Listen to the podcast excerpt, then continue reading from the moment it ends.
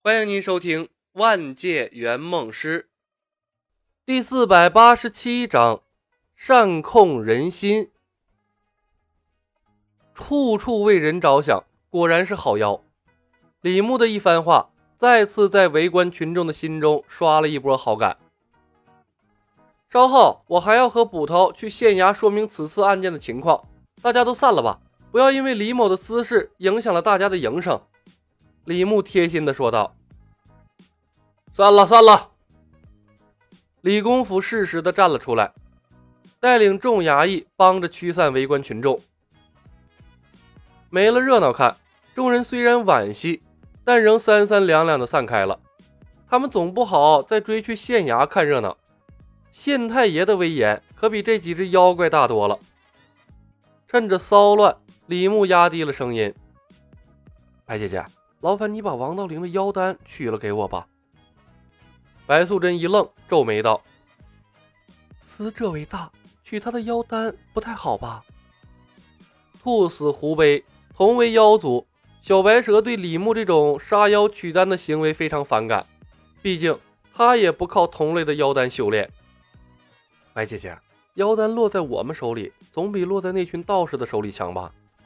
李牧道：“若我去取，恐怕要剖腹挖心。”场面可能就不太好看了。白素贞的目光从李小白的智能飞剑镶嵌腰丹的位置一划而过，张了张嘴想说什么，却化成了一声叹息。他手腕一翻，一颗闪烁着青光的腰丹已经从蛤蟆精的嘴里钻出，落入他的掌心。他把腰丹交付到李小白的手中，看着他欣喜的眼神，稍作迟疑。小白，杀妖取丹的事勿要再做了。终究有伤天和，不是正道。智能飞剑终于又续上了费，李牧心下大定。坏妖该杀还是要杀的，不能让他们败坏了我们的名声啊！白素贞愣了片刻，放弃了劝说。打从遇到李小白，他就没占过上风，索性啊认命了。县衙内，李牧等人被安排在了会客厅。李公甫着人抬着癞蛤蟆找知县复命说明情况。众人落座，白素贞终于找到了机会，问道：“小白，非我族类，其心必异。自古以来，妖怪在人群中都是另类。你把我们的身份暴露了，真的好吗？”李牧扫了眼厅外时不时偷看他们的衙役，低声道：“说话方便吗？”白素贞摇摇头。他们听不到，好法术啊！李牧羡慕的咂了咂嘴，说道：“白姐姐，当王道陵找上门的时候，我们已经暴露了，遮遮掩掩，不仅官府恐慌，民众也会恐慌，说不定还会引来一波又一波降妖除魔的人，处处遭人排斥，到时候连汉文都被连累了。与其那样，倒不如我们光明磊落的把身份亮出来，接受人们的监督。”降低民众对我们的敌意，你不怕适得其反吗？白素贞问。怎么会？当时的街道上大多都是妇孺，天生便富有同情心。而且我从开始便在百姓心中定下了包容的定义，并把自己放在了弱势的地位。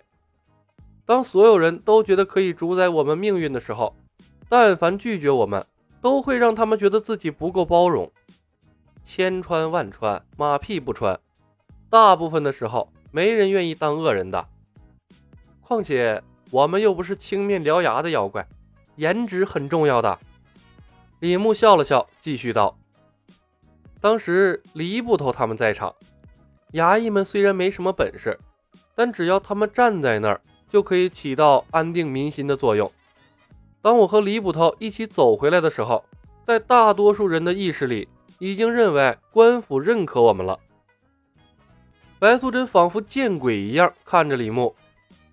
都说狐妖狡诈，善于操控人心，果然名不虚传。许仙鼓足了勇气说道：“若想人不知，除非己莫为。你们终究是在骗人呢。除了库银案之外，我所说的一切都是事实。”李牧回头看了眼许仙。我和白姐姐真的不会杀人，经得起时间考验。汉文，你还不明白吗？只要结果正确，过程并不重要。在整件事中，你不用坐牢，李公府不用受到牵连，钱塘门的人可以继续安居乐业的生活，我们可以快快乐乐的报恩，所有人都得到了自己想要的东西，不是吗？最见鬼的一点就在这儿了，在座的每一个人都知道李小白在骗人，但结果似乎真的对每个人都好，除了那个倒霉的王道陵，这才是最让人感到费解的所在。小青不服气的说道：“万一出了差错呢？你会毁了姐姐的报恩的。出了差错就换一种方式，反正没人能打得过我们。”李牧无所谓的耸了耸肩，笑道。最多就是过程麻烦点儿小青白了李牧一眼，叹道：“李小白，你太可怕了，说不定哪天被你卖了，还要帮你数钱吧？”许仙深以为然的点头，他是彻底怕了李小白了。青姑娘，你这么说我会伤心的。咱们认识也有不短的时间了，你可曾见我害人吗？李牧一脸无辜的说道。不要因为我们是狐妖，就对我们抱有成见。我们也是名门正派的弟子，不会做恶事的。胡晓彤下意识地看了眼许仙，又看看迷迷糊糊、似乎被说服了的白素贞，咬紧了牙关，没有说话。李牧笑笑，不过我们还是要注意一些。林子大了，什么鸟都有。在我们没有用人格魅力征服所有人之前，总会有人害怕我们的身份。会想方设法来算计我们，大家小心一些，别中招了。哎，早就料到了。白素贞叹了一声，看着李牧问道：“小白，我有个问题一直很费解，你们兄妹三人明明已经转世成人，为什么一定要坚持自己是狐妖呢？妖怪的身份并不利于你们在人间行走吧？你懂个啥？妖怪的身份多好啊！”骗起人来可以肆无忌惮。李牧沉吟了片刻，怅然道：“白姐姐，做妖不能忘本呢。一世为妖，世世为妖。”金山寺，法海从昏迷中醒了过来，他面白如纸，鲜血染红了僧袍，胳膊上、肚子上缠绕着一圈又一圈的绷带，整个人虚弱到了极点。他躺在床上。回忆起昏迷前发生的怪事儿，眉头紧锁，无论如何都想不明白为什么会突然受伤，连佛祖赐予的袈裟和伏魔阵都拦不住那古怪的袭击。师傅，佛祖在上，您终于醒了。小沙弥眼睛都哭肿了，我去通知长老他们。不用了，近日来天机混淆，妖邪竟然可以突破佛祖法器，伤及武身。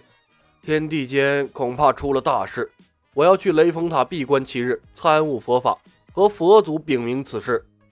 法海翻身坐了起来。慧明，你去知会长老们，派人下山，速速查明周围有什么异事发生。牵一发而动全身，我不相信有法术可以凭空产生，其后必有因果。本集已经播讲完毕，感谢您的收听。喜欢的朋友们，点点关注，点点订阅呗，谢谢了。